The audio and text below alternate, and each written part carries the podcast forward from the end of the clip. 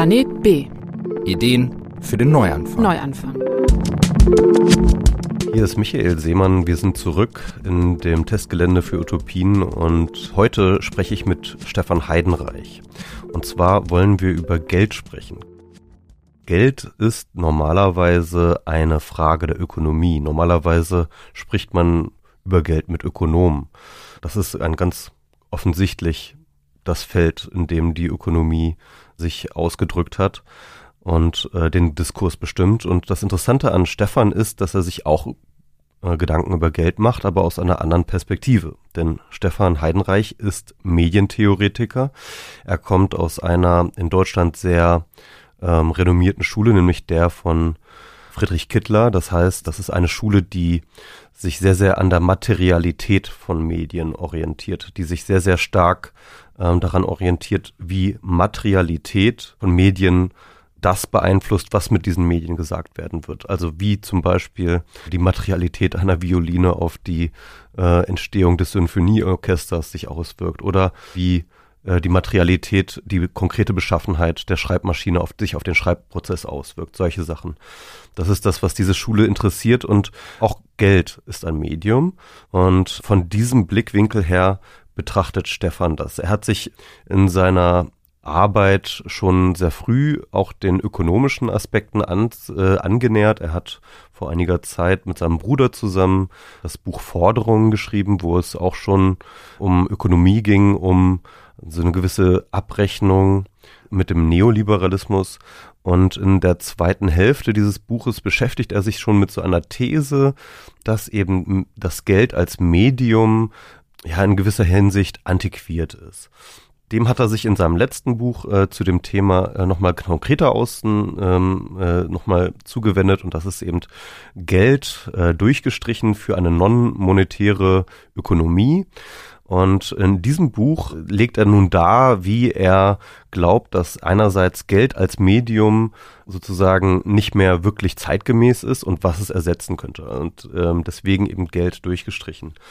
Das Interessante ist, dass er schon die drei Funktionen, die Geld in der Ökonomie hat. Und das ist auf der einen Seite ein Medium des Austausches, auf der anderen Seite ein Medium, um damit Wert zu messen. Ne? Also wir geben Preise, das heißt, wir messen Wert in Geld. Und das dritte ist, dass wir damit aber auch Geld speichern. Und er sagt halt, dass eben diese Speicherfunktion von Geld äh, das eigentliche Problem des Mediums Geld ist, dadurch, dass wir immer besser und immer einfacher Wert horten können, haben wir ein, diese extreme Ungleichverteilung und deswegen hält er das Medium Geld sozusagen auch als Medium nicht mehr für zeitgemäß. Und natürlich sagt er, wir haben heute andere Medien, die Geld ersetzen könnten. Und unter anderem bezieht er sich darauf auf die digitalen Medien. Denn medientheoretisch ist das Interessante an Geld ja, dass es sozusagen den Austausch, die Transaktion, die man damit tut, in dem Moment auslöscht, in dem man sie tätigt. Also sobald ich sozusagen einmal den Geldschein rübergereicht habe, können ich und der Verkäufer auseinandergehen und wir haben praktisch keinerlei Notwendigkeit, diese Transaktion aufzuschreiben, außer sie irgendwann bei der Steuer angeben zu müssen. Das Interessante ist, dass es sozusagen eine, diese, diese Datensparsamkeit des Geldes irgendwann ein sehr, sehr wichtiger Vorteil war, den wir aber heutzutage im Endeffekt nicht mehr brauchen. Wir haben heutzutage unendliche Speicherkapazitäten für alles Mögliche. Wir schreiben sowieso schon, das ist das auch sein Punkt, den er macht, wir schreiben sowieso schon immer alles auf. Und wenn wir eh schon immer alles aufschreiben, dann brauchen wir auch das Geld nicht mehr. Dann brauchen wir auch nicht mehr ein Medium, das sozusagen einerseits die Transaktion auslöscht und äh, gleichzeitig dann eben äh, auf ewig speicherbar bleibt äh, in Form eines Wertspeichers. Und wir könnten ein, uns ein völlig neues System ausdenken, wie wir Güter und Dienstleistungen und solche Sachen äh, verteilen. Und dieses System das ist das, womit er das Geld ersetzen möchte. Ich habe jetzt ja diese lange Vorrede einmal gemacht, um dieses Gespräch zu frame, weil es relativ schnell auf einem sehr, sehr hohen Niveau einsteigt und auf diesem Niveau auch bleibt. Und ich hoffe, dass ich damit ein bisschen sozusagen eine Rampe gebaut habe, mit dem man auf dieses Niveau dann kommt. Als erste Frage stelle ich die Frage nach dem Buchtitel, also Geld durchgestrichen, ja, und äh, wie er auf diesen Namen gekommen ist. Also irgendwann habe ich die Entscheidung ja regelrecht bereut, äh, das durchgestrichen zu machen, weil das natürlich ein Riesenproblem mit äh, Distribution, irgendwo aufschreiben, ASCII-Texten. Wie heißt dein Buch jetzt nochmal? Geld durchgestrichen? Hm.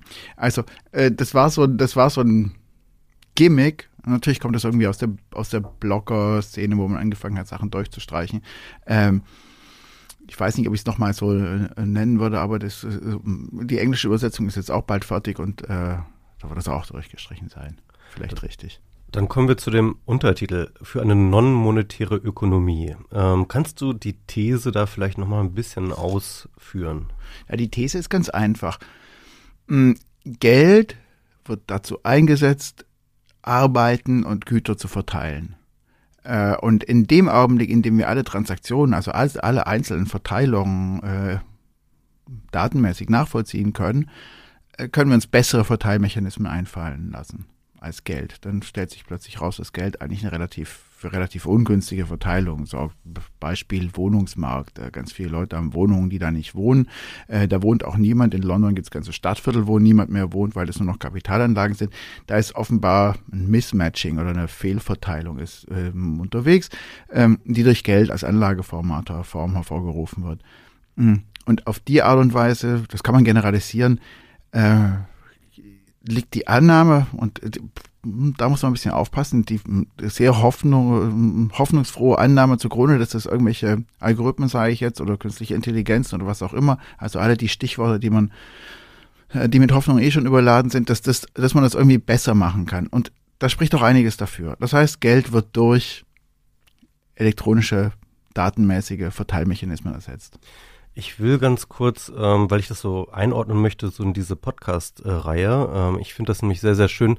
Es geht ja in, bei diesem Podcast darum, über Zukunftsvisionen so zu reden, als ob man sie heute realisieren könnte. Also als ob man im Endeffekt jetzt nicht diese Problematik hätte, irgendwie etwas durch die politischen Prozesse schleifen zu müssen, äh, Mehrheiten oder wie auch immer, sondern wenn man einfach so das Clean Slate einfach anfangen könnte, eine neue Welt zu bauen. Und ich fand tatsächlich einen Satz, den ich äh, relativ früh bei dir gefunden habe, sehr, sehr schön, der das genau diesen Gedanken auch aufgreift. Eins steht fest, nur wenn wir uns Gedanken darüber machen, wie eine bessere Welt aussehen kann, wird es uns gelingen, sie durchzusetzen. Im Endeffekt ist das genau dieser Gedanke, den ich auch versucht habe, bei diesem Podcast-Konzept zu haben, dass man einfach mal, sag ich mal, von den politischen Machbarkeiten absieht und sich in die Zukunftsvision, wie sollte es eigentlich sein, treiben lässt. Genau. Und also das Ziel, ich, ich, ich zitiere nochmal, wäre dann also Formen des Zusammenlebens von Menschen zu entwickeln, äh, von Lebewesen, Maschinen und intelligenten Akteuren, die auf Geld und jede Ersatzform von Geld ganz verzichten. Ist das richtig? Ja. Nein, ja, dabei ist es mit dem mit den Realisi mit der Realisierung ist es eine eigenartige Geschichte, weil auf der einen Seite sind wir schon längst dabei, da reinzugehen. Äh, nur werden alle unsere Wünsche noch auf Geld abgebildet. Das heißt aber trotzdem, in dem, was wir uns nachher besorgen, äh, machen wir ja auch eine Art von Matching. Das gleich nachher noch was Matching heißt, aber Wellen treffen wir eine Auswahl. Und diese Auswahl ist natürlich nicht nur durch Geld hervorgebracht, sondern auch durch äh, sozusagen alltägliches Verhalten, was datenmäßig mitprotokolliert wird zu großen Teilen. Also die Verkaufsabbreche und alles solche, wo man alle möglichen Konsumerdaten äh, eigentlich rausfindet und von dem Profil schon ablesen kann, was die Leute als nächstes wollen. Hm. Das heißt, es gibt schon diesen drunterliegenden Datenlayer, der ist schon da, wird aber immer noch in die Geldwirtschaft hinein abgebildet. Bis das passiert, dass man merkt, man kann das Geld da nicht rauskürzen, hm, da braucht es verschiedene politische Bedingungen dafür die sind nicht gegeben. Und bis es die geben wird, ist die Frage, was da alles passieren muss. Und dann ist es so ein bisschen eben hm, Zukunftsmusik in der in der Zukunft, die ich auch nicht richtig benennen will. Ich weiß nicht, wie viele Zusammenbrüche es noch braucht, bis man da drauf kommt oder aus welcher, aus welcher Ecke das Ganze kommen könnte. Ich habe da so ein paar Hypothesen, woher sich so ein nicht monetäres ökonomisches Feld ausbreiten könnte. Ähm, aber mehr auch nicht du machst ja erst einmal keine ökonomische Analyse oder ökonomische These, sondern eigentlich eine medientheoretische. Mhm. Also Geld als Medium. Du betrachtest, du bist ja Medientheoretiker, das sollte man vielleicht nochmal dazu sagen.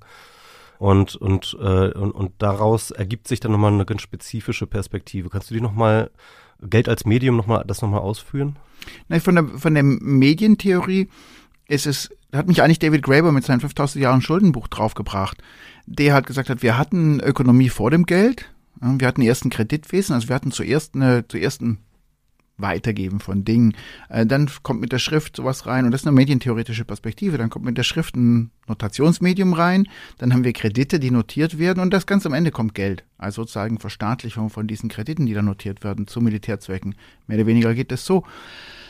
Und von der Notation, praktisch von den Daten, von der Datenhaltung her gedacht, ist es klar, dass äh, Geld natürlich einen riesen Vorteil hat, indem es alle Transaktionen glatt stellt. Das heißt, wenn ich eine Sache kaufe, gebe ich was und der andere gibt mir was und das ist, bleibt kein Rest. Man muss sich da nichts notieren. Ähm, das hat aber ein paar Nachteile, dass die Verteilung nicht optimal ist. Und auf der anderen Seite ist es klar, sobald wir rein von der Quantität her jetzt eine Datenhaltung haben, die eigentlich alle, alle Transaktionen protokolliert, und das tut sie ja schon, also wenn wir irgendwas kaufen, kriegen, kriegen wir einen Zettel, auf dem draufsteht, wir haben das und das gekauft, kriegen wir eine sogenannte Quittung und die Quittung wird maschinell weiter verarbeitet. Also sobald alles protokolliert wird, was an Transaktionen passiert, könnte man über das Ganze wiederum ein System stülpen, was maschinell mit intelligenten Maschinen bessere Lösungen findet als die, die wir haben. Das ist sozusagen von, das ist ein ganz einfaches quantitatives Postulat. Das muss so sein. Es ist vollkommen klar, dass es diese Lösungen geben wird. Ob wir die je finden werden, ist eine andere Geschichte, aber dass es die geben muss, ist von der Mediengeschichte vollkommen klar. Ja, jetzt müssen wir natürlich irgendwie unterscheiden, weil Geld ist ja eben nicht nur das Bargeld, was wir so kennen. Ne? Also Geld, das ist mal so die erste Assoziation, ist das Klimperzeug in unseren Portemonnaies. Aber Geld hat ja natürlich äh, ganz, ganz viele andere Funktionen, auch wenn ich, sage ich mal, irgendwie nur einen virtuellen Preis mit meiner Kreditkarte kaufe, ist das ja immer noch Geld. Also es geht ja nicht irgendwie um die Abschaffung des Bargelds, um das jetzt mal ganz kurz klarzustellen, sondern um dieses Prinzip Geld. Also auch ähm, die Aufgabe des Geldes des sag ich mal, Messens von Wert, ja. Das ist, glaube ich, so eine der ganz, ganz wesentlichen Funktionen von Geld. Auch die siehst du, für die siehst du keine Zukunft das Oder ist so ein bisschen philosophisch. Willst du keine sehen? Ja, ich versuche keine zu sehen. Das ist so ein bisschen eine philosophische Frage. Man kann das Ganze natürlich so angehen und sagen, ja, das Geld, das äh, Geld brauchen wir schon noch im Hintergrund, aber oben drüber legen wir so eine Datenoberfläche, so eine Nutzeroberfläche, mit der, in der alle Leute fröhlich irgendwelche Wünsche äußern können und dann kommen die Sachen irgendwie per Amazon oder Hubschrauber oder sonst was, ne, in der Zukunft. Das ist eine Möglichkeit. Da wird weiterhin alles in Geld gerechnet. Wir haben diese Repräsentationsunterfläche, sage ich mal, jetzt von Geld und oben drum sieht alles aus, als, ob's, als ob unsere Wünsche zwangslos, zwangs, äh, zwanglos erfüllt werden, nicht zwangsläufig zwanglos erfüllt werden. Ähm, wenn man es aber philosophisch genau machen will, und das ist natürlich der Ehrgeiz von äh, einem, der denkt, dann, über, dann kommt man die Frage, okay, wo genau brauchen wir das Geld? Und meine, das ist eher so eine Intuition. Meine Intuition ist, wir brauchen es eigentlich überhaupt nicht. Wir brauchen kein allgemeines Äquivalent, was ist so sozusagen der, der, ein, der einfache Wert. Und ich glaube auch, und da wird es jetzt ein bisschen kompliziert, ich kann den ganzen Umweg versuchen kurz zu machen. Hm, es gibt einmal was, was in dem Buch noch nicht drin steht, was ich letztens gefunden habe, was es so ein bisschen mich bestärkt in der Ansicht. Und zwar ist das so eine philosophische Theorie, die heißt Radical Inactivism oder Radical Inactivist Cognition. Das ist Daniel Dihato und Mien. Äh, und die behaupten, und zwar ausgehend von der Modellierung von Hirnfunktionen in Neuro Neuro neuronalen Netzwerken, dass es auch im Hirn eigentlich keine Repräsentation gibt. Das ganze Repräsentative, das ganze, die ganze Idee, wir müssten Dinge repräsentieren, überhaupt nicht stimmt. Sondern wir haben halt Erleben, und wir haben meinetwegen Sprechen und wir haben Handeln und dazwischen gibt es allerlei unklare Figuren, aber keine Repräsentation, keine eindeutige Repräsentation. Wir haben nicht das Bild des Baumes oder das Bild des Hauses im Gehirn. Brauchen wir auch nicht. Macht keinen Sinn. Wir können uns einen Baum angucken, dann fragt uns jemand, was ist das? Und wir können sagen, das ist ein Baum. Aber das sind mehrere Handlungen, die miteinander verknüpft sind. Da, dazu braucht es keine Repräsentation. Und da gibt es so ein paar KI-Forscher, die, die, in die Richtung arbeiten. Einer heißt Carl Friston, äh, dessen, der arbeitet in Cambridge, dessen Arbeiten finde ich da total spannend. Das deutet alles darauf hin, dass diese Idee der Repräsentation eigentlich auf dem Aufschreiben kommt. Und es gibt ja auch die alte Vermutung von Sohn Redl, dass eigentlich das Geld als Repräsentationsmedium nachher diese, diese philosophischen Allgemeinbegriffe erzeugt hat. Äh, das ist die eine Geschichte. Also von der Seite ist das, Reprä das Repräsentationsdenken gerät auch in die Krise, wollte ich jetzt nicht sagen, aber es gibt ja jedenfalls ein Gegenmodell. Also das, ganz kurz, um das kurz festzuhalten, also die Idee wäre, dass das Geld sozusagen die Repräsentation als Prinzip vorweggenommen hat und damit ähm, so das repräsentative Denken sozusagen überhaupt erst eingeführt. Genau, das ist die so eine Rätselidee, Geld, äh, ähm, Ware als äh, Geld, das war eine, ich weiß, äh, Warenform und Denkform. Warenform und Denkform heißt das Buch. Al Okay. Alfred Sohn Redl, 20er Jahre. Ähm, Spannend. Ja, ist ein ziemlich, ziemlich spannendes Buch, weil er halt auch so von so einer materialistisch, marxistisch-materialistischen Pers- Perspektive herkommt.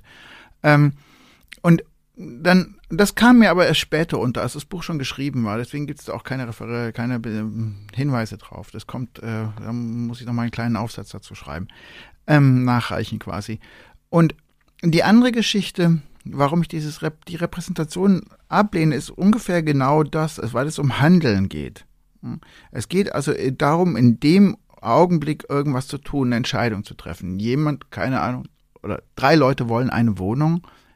Es kann aber nur einer drin wohnen, es muss also eine Entscheidung getroffen werden. Äh, der Wert der Wohnung wäre ein Indiz, das man nehmen kann, und ich glaube, das Indiz ist untauglich. Es sorgt nicht dafür, dass wir optimale Lösungen dafür finden. Hm? Und von da aus habe ich in dem Buch versucht, so eine Art Wert, äh, Wert zu entwickeln, der selber Netzwerke abbildet. Also praktisch, ähm, wie soll man sagen, Effekte von einer Transaktion misst. Äh, Wenn der, also es gibt ja sozusagen Pfade, die von einer Transaktion ausgehen. Ich habe eine Transaktion, wenn der eine die Wohnung nicht kriegt, heißt das zur Folge, dass er sich eine andere Wohnung suchen muss. Wenn der eine die Wohnung kriegt, wenn der, wenn der eine schon eine Wohnung hat, muss er sich keine Wohnung suchen. So gibt es überall, überall Pfade. Und dann Wenn einer einzieht, dann, dann hat das irgendwie Effekte auf alle anderen Auf Mitbewohner genau. in dem Haus. ja, sozusagen jede, jede, jede Transaktion hat so ein kleines Schütteln am Netzwerk. ja, ja. Und von da aus kann ich drei verschiedene Preiskategorien nehmen, nämlich eine, die unmittelbare. Das heißt, wie dringend brauche ich gerade jetzt eine Wohnung? Und wir haben uns noch unmittelbarer, wie, wie dringend brauche ich jetzt gerade einen Kaffee? Ja, wir sprechen, wir haben jetzt gerade einen Kaffee getrunken, ich brauche jetzt gerade keinen Kaffee. Das heißt, äh, wenn mir jemand einen anbieten würde, würde ich den auch ablehnen. Wenn mir jemand in einer Stunde oder zwei Stunden, das ist ja nachmittags, ein Bier anbietet, würde ich sagen, hm, eigentlich könnte ich haben. Vorher vielleicht eher nicht. Ne? So, also es gibt diesen, dieses Unmittelbare. Das heißt, die, wo die Netzwerkeffekte praktisch rausgerechnet sind, aber nur das Unmittelbare, aber auch nur momentane Bedürfnis hat. Dann gibt es äh, auf der Gegenseite den lang, die Langzeiteffekte. Was heißt, wenn ich eine Wohnung habe und ich fahre mit dem Auto hin und so weiter, dann habe ich so und so viel Klimakosten auf endlos gerechnet. Das heißt, ich würde das ganze Netzwerk bis zum Ende durchrechnen. Und den Preis, den wir jetzt haben, das ist so ein Preis, der sich irgendwo in der Mitte in dem Netzwerk auf, aufhält. Nämlich, äh, wie viele Wohnungen werden gebaut und wie viel, wie viele Leute gibt es, die Wohnungen wollen. Und wir müssen ja auch irgendein Matching finden. Das finden wir über den Wert von den Wohnungen. Da wird das irgendwie zusammen, zusammen gemacht. Äh, und von, wenn wir dann mal diese, sozusagen den Wert, hm, den Repräsentationswert, den wir in einer Geldsumme aufschreiben können, als praktisch einen Netzwerk, einen Netzwerkeffekt wahrnehmen, äh, dann kann man auch mit den entsprechenden Netzwerkgeschichten rangehen und sagen, wie groß, wie, wie bedeutend ist es sozusagen, ob der jetzt sein Bier kriegt oder ob der jetzt seine Wohnung kriegt. Das sind unterschiedliche zeitliche, hm, wir haben da unterschiedliche zeitliche Reichweiten und können das entsprechend kalkulieren. Man- äh, In, den, in, der, in der Theorie von Friston, und das war auch so ein Begriff, den ich noch nicht kannte, als ich das Buch geschrieben habe, heißt das Markov Blanket, äh, eine Markov-Decke.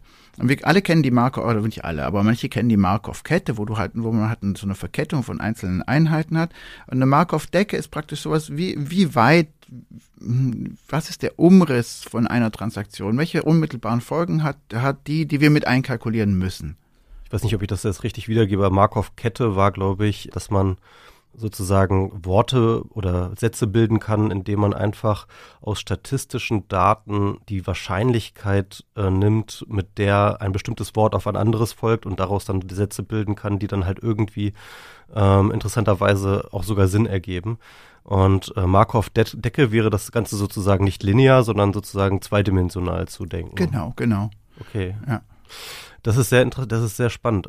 Und deine These wäre dann sozusagen, da wir die jetzt die Aufschreibesysteme für komplexe Daten haben, ja, Mhm. brauchen wir die Vereinfachung über das Geld nicht mehr, sondern könnten die Komplexität, die eine Transaktion auslöst, halt direkt aufschreiben und direkt abbilden. Wir können die in einem Netzwerk abbilden, aber nicht mehr als Wert. Das ist so ähnlich wie wenn wir, äh, wenn wir ein, ein neuronales Netz haben und wir lassen uns irgendwelche Sachen angucken, äh, dann baut das irgendwelche Muster und das ist auch in der Lage, sich in der Straße oder was immer fortzubewegen, mehr oder weniger. Aber es kann dir nicht sagen, wie viel Es kann das nicht, es, äh, es kann dir nicht unbedingt erklären, was das jetzt repräsentiert. Es weiß zwar, dass die Entscheidung richtig ist, aber es kann dir nicht erklären. Das ist ja gerade das Problem mit Explainable AI, ne? dass die alle versuchen, KI zu konstruieren, die nicht nur Entscheidungen trifft, sondern auch noch erklären kann, warum sie die Entscheidung getroffen hat. Ich weiß, die, die gibt es jetzt Leute, wenn ich immer, wenn ich das diskutiere, gibt es Leute, die aufstehen und sagen, um Gottes Willen, noch so einer, der glaubt, dass äh, künstliche Intelligenz alles lösen kann.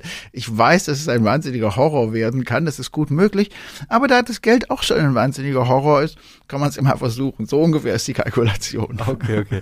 ähm, äh, aber ganz kurz, um das ein, ein offensichtliches Issue äh, daran zu sehen. Mhm. Ähm, sag ich mal, so Geldtransaktionen mit all ihren Schwierigkeiten hat ja eben auch diesen komplexitätsreduzierenden Effekt, der dann mhm. auch dazu führt, dass ich halt dann irgendwann auch weiß, warum ich die Wohnung nicht bekommen habe oder weiß, warum ich mir die Wohnung nicht leisten kann. Okay, das ist vielleicht in vielen Grenzsituationen auch nicht der Fall. Aber wenn, so wie deine Beschreibung jetzt wirkt, ist dieser Komplex jedenfalls jenseits jeglicher intellektueller Nachvollziehbarkeit von Menschen, oder sehe ich das falsch? Äh, das ist schwierig. Also abgesehen davon, glaube ich, bei der Wohnung, also wenn man sich äh, im Berliner Wohnungsmarkt, muss man nicht lange besprechen, aber wenn man sich jetzt auf das, eine Wohnung... Da, das ist klar, da kriegst du einfach keine Wohnung. Punkt. Genau, da kriegst du gar keine Wohnung und wenn du eine kriegst, weißt du nicht genau warum oder du weißt genau, welche Beziehungen dich dahin gebracht haben. Auf, na, also von wegen, von wegen da, dass da irgendwelche Transparenz herrschen würde, forget ja, it. Ne? Ja, okay, schon, ja. gutes Beispiel. Also, und das stimmt natürlich dann bei solchen Algorithmen, hm, äh, ich will nicht garantieren, dass da alles funktioniert. Das, äh, das, Buch kann, das Einzige, was ich da mache, ist zu sagen, es gibt da eine andere Möglichkeit. Das, mhm. Die muss es geben und die muss, müssen wir testen, ob da irgendwas rauskommt, was Sinn macht. Ich weiß nicht genau, welche Steine da alle im Weg liegen, aber wir müssen es trotzdem testen. Man, es ist jetzt auch so, ich bin dann kontaktiert worden von verschiedenen Leuten, die das wahrgenommen haben und gesagt haben, da müsste man in die Richtung müsste man irgendwas machen können. Und bin gerade so ein bisschen in so einem Projekt dabei im Healthcare-Bereich oder im Care-Bereich äh, versuchen, so ein Matching hinzukriegen, weil da ist es ja bekanntermaßen auch schwierig, äh, das nach äh, monetären Gesichtspunkten. Organ, ähm, wie heißt das? Äh, Organ-Matching. Ich ja, meine, das, ja, ist ja. Halt, das ist ein komplexer Matching-Algorithmus. Ja, ja. Da gibt's jede Menge Matching, äh, Matching-Geschichten, äh, die da anstehen und die sind alle mit monetären, das weiß jeder, mit monetären Mitteln allein nicht richtig gut abzubilden. Mhm. Ich, ich würde mal ganz kurz äh, ähm, zurückgehen, einen Schritt, mhm. und einmal ganz kurz mit dir durchgehen, was ist eigentlich so scheiße am Ist-Zustand? Ich meine, okay, das ist jetzt so eine, eine, offensichtliche Frage oder eine offensichtliche Sache. Äh, Kapitalismus ist doof, ja, da können sich viele drauf einigen. Ähm, aber äh, sag doch noch mal ganz kurz, was ist das Issue mit Geld? Was ist das Problem? Ja, das Problem mit Geld ist, dass es die beiden Funktionen Wert zu speichern äh, und Wert zu messen und Transaktionen aufzubilden, dass die drei Funktionen äh, und zu zahlen, dass die drei Funktionen in eins schmeißt. Was automatisch dazu führt, und bin ich jetzt überhaupt nicht der Erste, sondern das hat Aristoteles gleich am Anfang geschrieben, was automatisch dazu führt, äh, dass man ähm, von Geld nicht genug kriegen kann. Wer Geld hat, braucht immer noch mehr Geld und findet auch Gründe, mehr Geld zu brauchen. Da ist keine Grenze und das schreibt Aristoteles in der Politik äh, 300 vor Christus. Ne? Also das ist keine Überraschung mm, und es werden uns immer wieder alle möglichen Geschichten erzählt, warum das jetzt nicht so sei, warum das, äh, hm, aber de facto leben wir in so einer Art neuem Gilded Age, äh, wo, in dem eben die Ungleichverteilung von Geld ganz massiv werden und die herrschende Klasse, sage ich jetzt mal so, die geldbesitzende Klasse auch keinen Weg draus findet. Äh, da gibt es diesen, dieses, diesen tollen Aufsatz von Kalecki, haben wir, glaube ich, 43 geschrieben, wo er drum nachweist, sogar wenn, ähm, woher kommt, wo die Frage beantwortet, woher kommt es, dass die Klasse der Reichen, sogar wenn es zu ihrem eigenen Nutzen wäre, insgesamt trotzdem nichts abgibt? Hm? Ähm, und es geht da um so, ein, um so diese, diese kompetitive Grundeinstellung und wir sind ja alle in das reindressiert. Also unser halbes Schulsystem ist nichts anderes als ein Reindressieren. Äh, jeder für sich und jeder gegen die anderen und Wettbewerb über alles. Ähm, was insgesamt dazu führt, dass äh, wenige durchkommen, ein Großteil verarmt und äh, gerade in den letzten, äh, wie soll man sagen, in, den, in den letzten Jahrzehnten muss man doch schon sagen, äh, ist es ziemlich, hm, explodiert es immer weiter die Ungleichheit, wobei Deutschland dann noch das Land ist, was als letztes davon betroffen ist, was uns insgesamt relativ gut geht, wegen den Exportüberschüssen. Aber wenn man sich rundherum guckt, äh, dann hat man praktisch ganze Zonen, die in denen, in denen die Mittelklasse schon abgeschafft ist und die alle auf Ex Existenzminimum gedrückt ja, werden. In Deutschland haben wir, glaube ich, eine ja, wirklich auch in europaweit äh, vergleichlose ähm, Niedriglohnjobsektor, äh, der ähm, genau. dem wir alle leben. Also genau, ich wollte, ich wollte jetzt nicht sagen, dass es mhm. uns in Deutschland nee, nee, gut geht, sondern ich wollte nur sagen, dass es vergleichsweise gut geht, weil ich bin ziemlich oft in Süditalien. Ja. Das kann man jetzt mit, äh, hm, braucht man, hm, da muss man schon in schlimme Gegenden im Osten fahren, um das, um diese ähnliche ökonomische Lagen zu sehen. Eigentlich gar nicht. Das heißt also die Speicherfunktion von Geld, die dann eben zu einer Akkumulation führt. Ähm, die Akkumulation schlägt alles andere und es gibt, das Dumme ist, dass die Herrschenden sozusagen selbst keinen Weg raus wissen, mhm, ja, ja. weil sie diese Entscheidung nicht treffen können, dass sie alle für sich Entscheidungen treffen, die kumuliert immer auf dasselbe rauslaufen, nämlich möglichst wenig Steuern zahlen, möglichst wenig Löhne zahlen, äh, dem eigenen Unternehmen, äh, dass es dem eigenen Unternehmen gut geht und in die eigene Tasche zu rutschen. Da gibt es sogar einen Namen dafür, dass das sozusagen, dass die Optimierung der, der, ähm, sozusagen der Einzelinteressen kumulativ verheerende Wirkungen hat. Und da ist das Geld äh, ein ideales Medium, um so ein Verhalten zu bestärken. Ja, ähm, ich frage mich nur, äh, Beispiel, beispielsweise Bourdieu hat ja gezeigt, dass halt eben nicht nur Kapit also monetäres Kapital mhm. äh, akkumulierbar ist, sondern auch andere Formen, wie zum Beispiel soziales Kapital oder kulturelles Kapital, was dann eben auch sozusagen ein Statusgewinn äh, mit sich bringt. Und äh, von der psychologischen Forschung wissen wir mittlerweile, dass das Suchen und, und, und Erreichen von Status einer der ganz, ganz wesentlichen Treiber im menschlichen Dasein ist. Und die Frage ist jetzt, ähm, wenn man jetzt einfach nur das Measurement sozusagen, also die einfach nur die Messung, die, die Messart von Status verändern. Und ich glaube, das ist ja so ein bisschen das Problem, dass Geld halt eben auch ein Statussymbol ist, ein Statusgrad ist, ja. Also äh, ich glaube, die Reichen, die du ansprichst, ja, die verdienen ja oft gar nicht mal darum mehr, damit sie sich jetzt nochmal eine neue Yacht kaufen können, sondern weil sie jetzt wieder zwei, so weil sie sonst zwei Ränge in der Forbes-Liste absteigen. So, ja. ich, ich, glaube, das ist denen auch egal. Die können nicht anders. Also es gibt äh, in, in dem Umfeld wirklich keinerlei Möglichkeit, aus diesem System auszubrechen. Äh, alle Finanzberater sagen denen, was die machen müssen. Die hängen sozusagen auch in, in der Mühle drin auf eine Art und Weise. Es gibt ganz, ganz, ganz wenige Aussteiger. Und natürlich geht es hinter dem Geld auch um Macht. Ja, ja. Und dann äh, wird die Sache richtig teuer, wenn man Regierungen bestechen muss äh, und äh, wenn man äh, Lobbying betreiben muss, um da das Gesamtumfeld und dann ist man in so einer in so einer Halbregierungsfunktion, in die man da reinkommt. Vor allem wenn die wenn die Regierung selber, wie soll ich sagen, äh, brüchig werden, äh, Demokrat, der, der demokratischen Entscheidung eigentlich immer mehr, mehr politische Fragen entzogen werden, äh, dann, dann, hm, dann wird Geld direkt zur Macht. Und mhm. das ist natürlich nochmal eine andere Triebkraft dahinter. Ich meine, ich muss, da muss man gar nicht nach Amerika gucken, wo das System ganz offensichtlich äh, korrupt ist, in dem Sinn, dass nämlich die, wer die meisten Wahlspenden einsammelt, auch die meisten Stimmen kriegt. Bis jetzt hat das ja immer ganz gut funktioniert und jetzt haben sie damit eine Krise, deswegen müssen sie Facebook klein, klein kriegen, damit es weiter so läuft. Äh, sondern da kannst du auch nach Europa gucken und in, schauen, in, wie die Gesetzgebung in Brüssel funktioniert und welche Lobbygruppen da alle dahinter sind. Ähm, das hat mit, mit demokratischen Entscheidungen in dem Sinn immer weniger zu tun. Deswegen ist auch der Blick nach China, würde ich sagen, da ist China sogar noch eher kapitalunabhängiger als Europa? Das ist eine interessante Frage. Also ganz kurz, die eigentliche Frage, die ich stellen wollte, war, wird es nicht so sein, dass sozusagen Status dann einfach auf andere Messarten übergeht und China ist ein gutes Beispiel, die mhm. jetzt halt in ihren großflächigen, ich sag mal so Tests sind das glaube ich immer noch, ähm, ihre verschiedenen Social Credit Score Geschichten investieren. Ist das nicht tatsächlich so fast schon in diese Richtung? Geht das nicht schon in diese Richtung, dass man nicht monetäre Dinge versucht zu messen und in ein Aufschreibesystem zu integrieren, um damit Güter und Dienstleistungen sozusagen zu matchen? Ja, klar. Natürlich, deswegen ist auch das ganze Social Credit System äh, total spannend. Wobei ich, ich bin mir nicht ganz sicher, wie weit es schon landesweit ausgefahren ist. Die, die hatten Sesame, eins, die hatten so lokale Systeme, eins in Shanghai, Sesame hieß es, glaube ich. Ähm, mittlerweile, von so was ich höre, scheint es doch landesweit auch da zu sein. Ähm, und ist eher noch so ein Repressionssystem, weil die einzige, die einzige, wie soll man sagen, manifeste Aktion, die sie gemacht haben, ist eben den Leuten, dass die Leute keine Eisenbahntickets oder Flugtickets mehr kaufen können. Das ist das Einzige, was ich soweit gehört habe. Ähm, auf jeden Fall ist das ein laufender Versuch, der natürlich genauso datengetriebene Verhaltenssteuerung, äh, naja, arrangiert. Das ist klar. Und das ist so der spannendste Versuch.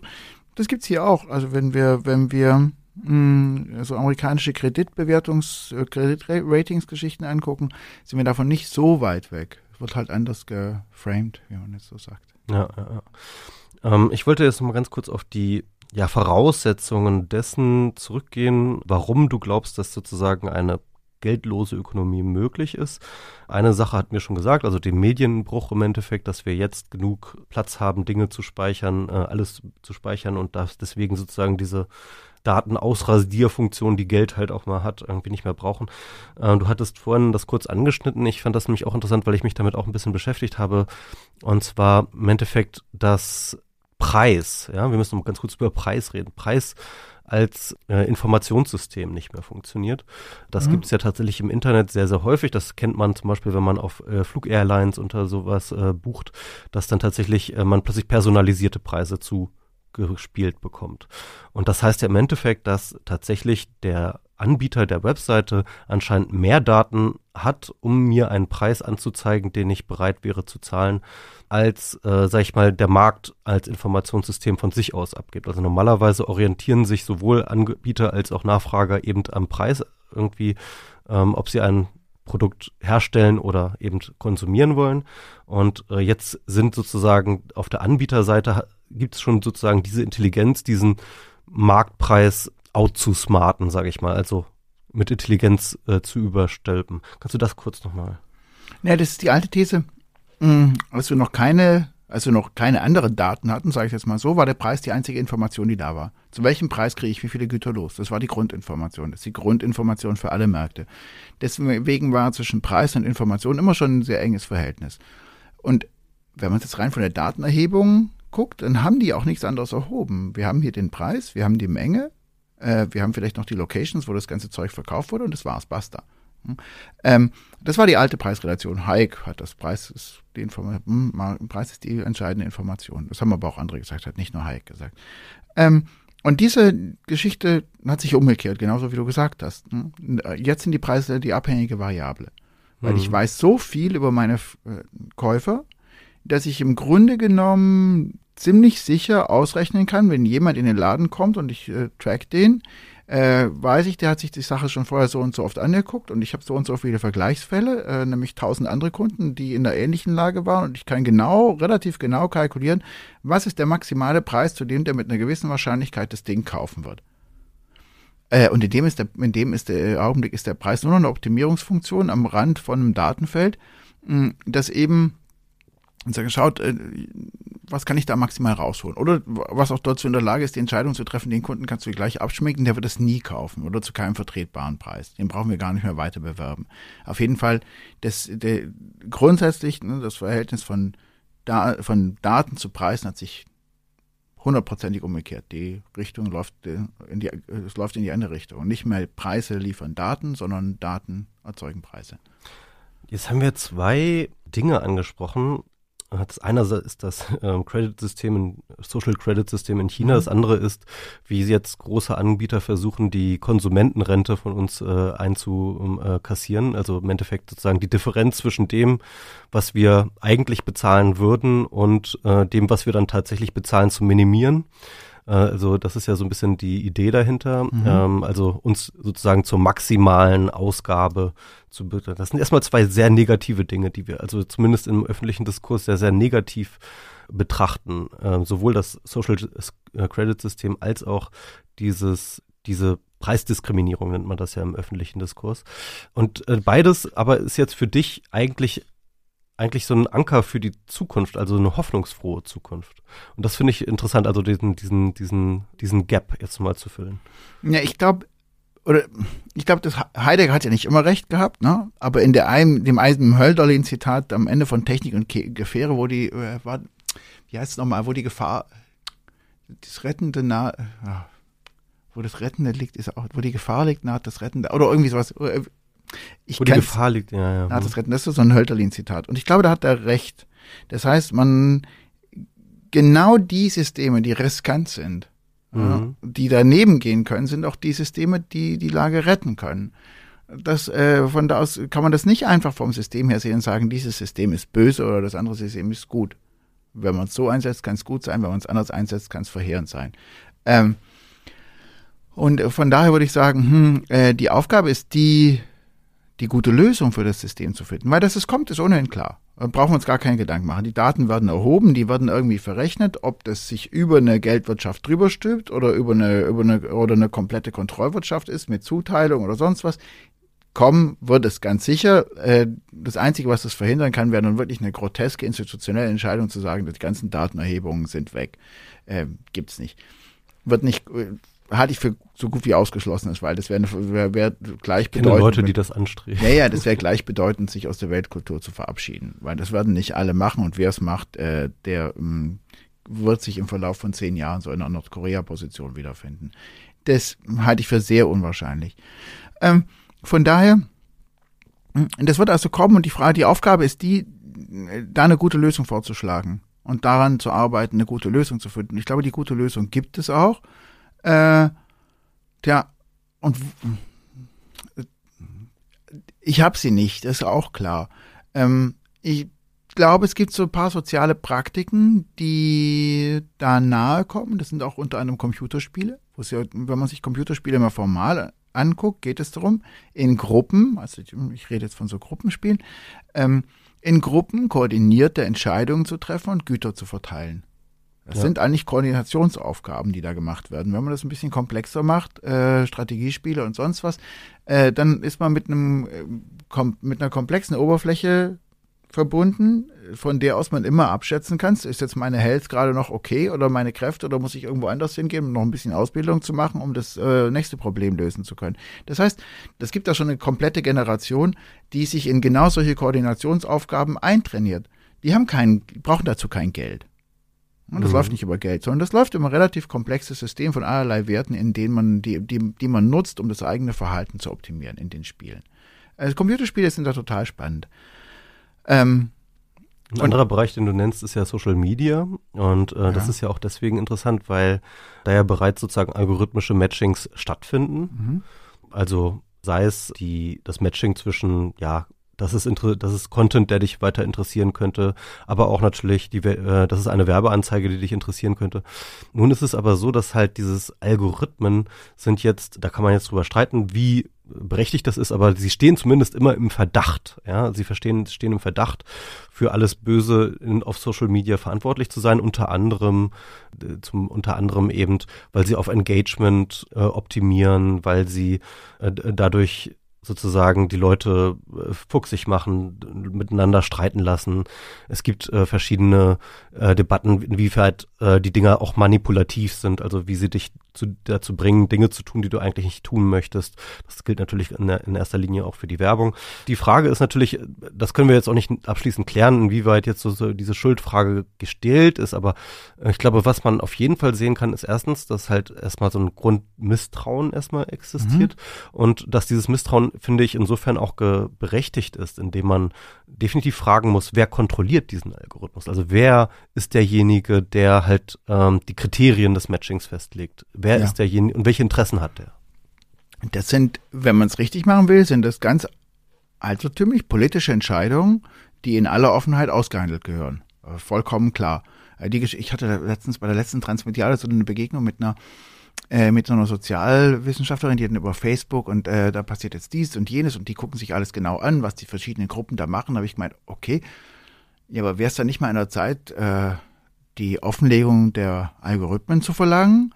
Und die Auskunft zu meiner Überraschung war die, nö, brauchen wir nicht. Es reicht ja, wenn wir soziale Phänomene beschreiben. Natürlich, äh, äh, natürlich reicht es überhaupt nicht, die Phänomene zu beschreiben. Natürlich muss man da eine Offenheit von Algorithmen fordern, gerade bei solchen großen Plattformen, die öffentliches Verhalten beeinflussen. Und es muss eine politische Entscheidung sein, welche Verteilung und welche Algorithmen wir da setzen. Das heißt, äh, dieses System äh, schafft auf keinen Fall die politische Entscheidung auf, sondern im Gegenteil. Es sagt, wir müssen die politische Entscheidung über die Ökonomie wieder in unsere Hand nehmen. Die können wir mhm. nicht äh, Lobbygruppen überlassen, die können wir nicht irgendwelchen Investoren überlassen, äh, die im Zweifelsfall, siehe Kaletzki, eben sogar gegen das, für das Eigen, also aus Eigennutz sich gegen die auch für sich selbst bessere Möglichkeit entscheiden. Das heißt mit anderen Worten, das wäre dann sozusagen der Link zwischen den Dystopien des Jetzt, also ne, das Social mhm. Credit System und die und die Konsumentenrente abschöpfenden Preisdiskriminierungsalgorithmen hin zu einer positiven Zukunftsvision wäre halt diese Mechanismen zu nehmen und zu demokratisieren, transparent zu machen und mhm. Teil des politischen Entscheidungsprozesses zu machen. Genau. Ja. Okay. Das ist klar. Ich meine, das da ist vollkommen klar, dass da immer wieder alles Mögliche schiefgehen kann und auch schiefgehen wird. Äh, das ist logisch. Jede Technologie, die man einsetzt, produziert die Unfälle. Äh, meine Grundannahme ist ungefähr die, nur wenn man die Unfälle testet, nur wenn man Umgebungen schafft, in denen man, in denen Leute Fehler machen können oder in denen Leute was machen können, was das System nicht vorsieht, äh, dann kommt man auf Lösungen, die weiterführen. Das ist ja mein Problem mit den Commons-Leuten. Die Commons-Leute sind ungefähr, gehen nicht ganz in, nicht ganz in die gleiche, aber auch nicht ganz in eine andere Richtung, sagen halt auch, wenn wir alles verteilen, wird das so gut sein. Die Diskussion, die ich mit denen immer habe, ist, dass die äh, von Anfang an in einem sehr rigiden, moralischen oder ethischen Korsett arbeiten. Das heißt, wir, um das System zum Funktionieren zu bringen, müssen uns alle bereit erklären, so und so und so und so miteinander zu handeln. Das führt zu einem Problem. Ähm, Nämlich dem, dass wer sich an diese Handlungsanweisungen nicht halten will, was machen wir mit dem? Schmeißen wir den raus? Stecken wir den ins Gefängnis? Äh, das heißt, es muss ein System sein, das in dem Sinn robust ist, dass es alle möglichen Verbrecher, äh, alle möglichen Spieler, ähm, Gambler und sonst was zulassen, die nichts Besseres im Kopf haben, als gegen das System zu wetten die muss es, so robust muss es sein, das alles mit verarbeiten zu können. Das heißt, es geht auch gar nicht darum, jetzt ein für alle Mal ein System aufzubauen und zu sagen, das läuft so, sondern man muss einen Prozess installieren, der, da, der in der Lage ist, robust auf solche Herausforderungen zu antworten. Das fand ich interessant, das hast du mehrmals im Buch geschrieben, mhm. das ist im Endeffekt, also auch wo du, sag ich mal, dein Konzept von technischer Innovation oder, oder vielleicht auch gesellschaftliche Innovation darstellst, dass du halt, dass dein Modus ist eher das, ist eher der Hacker, ja, also ist nicht mhm. derjenige, der, nicht der Designer, ja, nicht derjenige, der halt sich hinsetzt und dann halt das perfekte System einmal ähm, einmal in Algorithmen fließen lässt, sondern nicht, nicht der Programmierer, sondern der Hacker, also derjenige, der dann halt auch das System immer wieder herausfordert, testet. Im klassischen Sinne würde man auch sagen, missbraucht, ja, also und dass man über diesen Missbrauch erst wirklich zu diesen Wegen kommt. Also mit anderen Worten, äh, Cambridge Analytica hat uns einen großen Dienst erwiesen. Äh, ja, also sagen wir mal so, kurzfristig sicher nicht. Äh, langfristig, mittelfristig äh, hat es doch interessante Debatten aufgeworfen, was man jetzt mit dem mit Brexit macht und was Brexit für das parlamentarische System bedeutet. Ist nicht ganz unspannend. Äh, und langfristig. Ich hab's man, schon über. Äh, äh, ja, ich meine, langfristig wird man darauf irgendwelche Antworten finden müssen. Das ist klar. Äh, und dass es automatisch zu besseren Lösungen führt, äh, will ich jetzt nicht behaupten und ich sage auch nicht, dass wir keine Designer mehr brauchen. Natürlich müssen die Systeme erstmal entworfen werden, aber man kann beim Entwurf halt nicht stehen bleiben, sondern dann fängt das Spiel an spannend zu werden und dann kommen solche Leute wie Cambridge Analytica und was weiß ich, was die das äh, sehr geschickt spielen, Trump und so fort. Ne? Also Trump selber nicht, sondern Mercer und äh, die Datenheinis dahinter. Ja, aber jetzt kommt es mir so vor, als ob ich jetzt gar nicht mehr so richtig auseinanderhalten kann, ob du jetzt sozusagen eine Beschreibung des Ist-Zustandes und wo wir jetzt gerade sowieso hinfahren, ja, beschreibst oder ob du wirklich eine Zukunftsvision im Sinne einer Utopie, einer eines wünschenswerten Zustands ist. Und wenn es also ich glaube, es ist ja so ein bisschen so, so beides, ja, irgendwie. Und da muss es sozusagen ja irgendwann so diesen diesen, diesen Kippschalter geben. Mhm. Äh, du schreibst in dem Buch an einer Stelle, dass die Institutionen sehr, sehr träge sind und wahrscheinlich erst einmal nicht weichen werden, sondern ihre Funktion nach und nach ausgehöhlt wird. Und dass im Endeffekt der eigentliche, sag ich mal, schwierige Moment erst kurz vorher besteht, wenn sie gerade kurz bevor sie zusammenbrechen. Ja. Ne, das ist relativ einfach. In dem Augenblick, in, in dem, wenn ich, wenn ich sage, dass das ein, das Vermögen der einen die Schulden der anderen sind, dann wird es, ist das Vermögen so lange gewährleistet, solange diese Schulden zurückgezahlt werden. solange diese Forderungen Gültigkeit haben. Das heißt, man kann unter dem, solange diese Oberfläche an, an Geldwirtschaft noch funktioniert, sieht, wird es immer so aussehen, als ob die Forderungen abgeglichen seien. Wenn aber die Verteilung der Güter erstmal anfängt, ohne die Oberfläche von Geld zu laufen, in dem Augenblick sind die Forderungen in Gefahr. Und spätestens dann wachen die Leute, die die Forderungen haben, auf. Spätestens in dem Augenblick ist klar, äh, dass es da zu einer massiven Machtverschiebung kommen würde. Das hört sich jetzt alles wieder so komisch apokalyptisch an ich äh, habe auf der einen Seite eine These, dass es jetzt keine Revolution braucht, sondern dass es auch durchaus so sein kann, dass diese alten Vermögen so Art wegdämmern. Weißt du, so ungefähr wie äh, die alten Landsitze von irgendwelchen Junkern oder irgendwelche aristokratischen Grundbesitzer, die auf einmal eben auch nichts mehr wert waren. Die märchenhaften Vermögen. Ja, die dann genau, die dann so, das wird so, wird eben märchenhaft, genau. Äh, Wenn es gut läuft, kann es so laufen. Dann setzt sich an die Stelle von den alten Vermögenden äh, eine, eine neue Gemeinschaft, die merken gar nicht, eine, eine neue Ordnung äh, und die merken gar nicht, dass das passiert. Das kann sein. Wenn es schlecht läuft, dann anders. Das sind aber alles so Zukunftsmusikgeschichten. Hm, da wüsste ich nicht mal, in wie vielen Jahren ich sowas erwarte. Und das gibt äh, das eigentümliche Paradox, hast du angesprochen, dass gleichzeitig der, die Entwicklung dahin schon läuft. Wir sind mittendrin und man gleichzeitig nicht weiß, an welchem, wo irgendein Kipppunkt überhaupt kommt.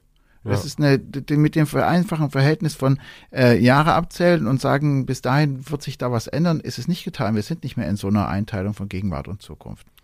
Würdest du auch diese, man spricht jetzt in letzter Zeit immer viel von den, sag ich mal, herrenlosen Finanzkapitalströmen, die nach äh, Anlagemöglichkeiten suchen und sie nicht finden, unter anderem deswegen auch den Berliner Wohnungsmarkt aufblähen. Ist, ist das auch ein sag ich mal, Phänomen, das du in diesen, äh, in diese Umbruchsituation äh, mit einbringen würdest? Also sozusagen Herren, also Geld, das gar keine Arretierung mehr findet, in der sie sozusagen noch, es noch wirksam sein kann. Na ja, gut, das klassische Geld, das, die klassische Geschichte im Kapitalismus, klassische Geschichte im Kapitalismus war die, äh, dass wir investieren, äh, dann äh, bauen wir was Neues, dann kommt da viel Gewinn rein und dann können wir weiter investieren. Das kannst dir knicken. Ne? Also nicht mal Apple macht das. Äh, sondern die lassen andere was Neues entwickeln, kaufen die Läden dann auf, um die Hälfte davon äh, über, über die Schneide, übers Messer springen zu lassen und die andere Hälfte vielleicht irgendwie zu integrieren. Und den Hauptteil vom Geld geben sie für Aktienrückkäufe auf. Aktienrückkäufe, die bis in die 80er Jahre verboten waren. Hm. Na, durfte nicht gemacht werden, weil man nämlich richtigerweise gesagt hat, sowas äh, drückt die Investitionsquote. Hm. Das heißt, wir sind unter Bedingungen von Finanzialisierung äh, schon längst von diesem Investitionsmodell weggekommen, was viel zu kompliziert, langwierig, ähm, umständlich ist, äh, sondern sind bei irgendwelchen Fixed-Income-Strategien angekommen wie der Häusermarkt, der deswegen auch ähm, so boomt, weil erst ging's, gingen die Zinsen gegen Null, ähm, das heißt die Preise von den Häusern gegen unendlich, jetzt fangen an, die Zinsen ein bisschen zu steigen. Das heißt, äh, alle juckeln die Mieten nach oben, weil sie die Zinsen eben einspielen wollen. Das ist sozusagen ein Hin- und Herspiel am Wohnungsmarkt, was immer, solange man sich nicht massiv wehrt, immer schlecht ausgeht. Erst explodieren, erst gehen die Zinsen runter, dann explodieren die Preise, dann gehen die, dann sind die Preise explodiert, dann gehen die Zinsen ein bisschen nach hoch und alle Mieten versucht man nachzuziehen.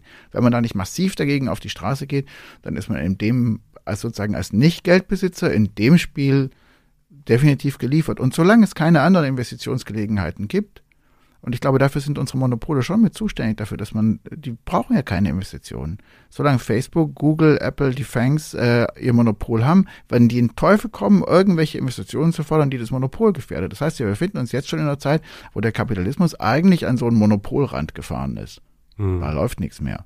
Braucht auch gar nichts mehr laufen. Das ist schon, äh, das hört sich schon fast ein bisschen zukunftsmäßig an, wenn wir das so einmal Das Gegenwart, ja, ja, das ja. ist Gegenwart. Das ist Gegenwart, ja, ja. Klar, natürlich. Aber wir glauben ja immer noch in diesem alten System zu sein, aber irgendwie Nein. sind wir es schon gar nicht mehr. Ne? Ich fand nochmal ganz spannend, weil du deine Zukunftsvision, als du sie, sag ich mal, versuchst so ein bisschen zu umreißen, da sagst du, äh, man kann sich das so ein bisschen wie ein Spiel vorstellen. Also, mhm. also mhm. sozusagen, man, man muss wegkommen von dieser Idee des Marktes, von dieser Idee des Kaufens und so weiter, sondern im Endeffekt, wobei man das natürlich auch wiederum als Spiel betrachten kann. Ne? Also ich bin Spiel, jemand, der mhm. ich bin jemand, klar. der hat halt bestimmte Ressourcen und ich kann mir Dinge leisten oder nicht leisten und äh, versuche in diesem Spiel namens Leben irgendwie voranzukommen, indem ich sozusagen meine Ressourcen maximiere. So würde es jedenfalls der Homo economicus in der Spieltheorie ähm, So ist der aufgestellt. Aber das Interessante, was du jetzt sagst, ist, dass es, dass du gar nicht glaubst, dass wir sozusagen das alte Spiel durch ein neues Spiel ersetzen, sondern dass du sagst, dass es ist viel wahrscheinlicher, dass wir wahrscheinlich unterschiedliche Spiele haben. Unterschiedliche Spiele, die parallel miteinander laufen, wo wir aber teilweise Spieler sozusagen in verschiedenen Spielen sind. Sind wir natürlich wahrscheinlich auch heutzutage schon in gewisser Hinsicht.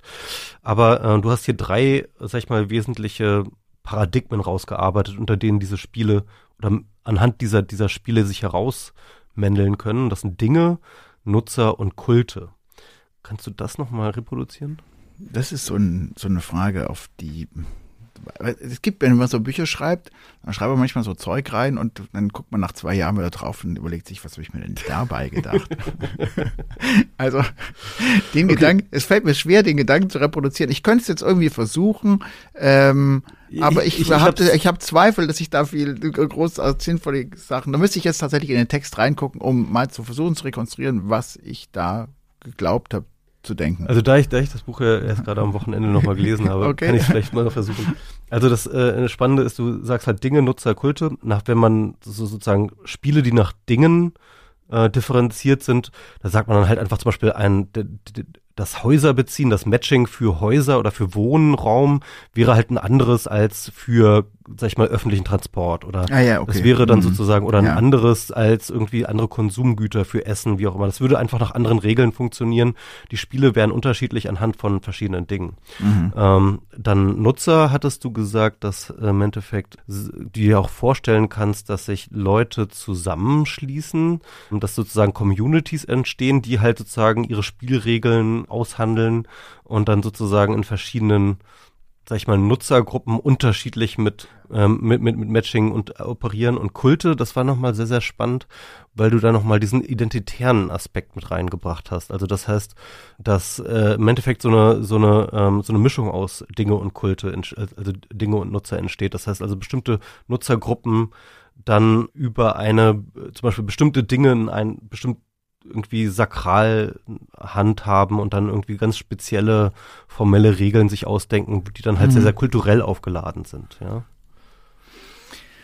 Wenn ich, äh, bleib dabei, wenn ich es jetzt von jetzt aus betrachte, würde ich sagen, das ist so eine Ad-Hoc-Unterscheidung, kann man so treffen, da hatte ich jetzt für theoretisch nicht besonders weiterführen. Bei den Netzwerken. Können wir auch rausschneiden. Ja, ja ähm, es gibt da, man kann da von Netzwerken aus. Äh, äh, das Problem ist, da ich weiter gearbeitet habe und mittlerweile bei so einem Buch bin, wo ich über Netzwerke und so weiter schreibe, äh, kommt mir das jetzt so vor als so ein Gedanke, den ich jetzt heute hm, so nicht mehr formulieren würde, vermutlich, oder um, okay. umbauen würde. Wie würdest du das denn heute betrachten? Das wäre ja mal spannend.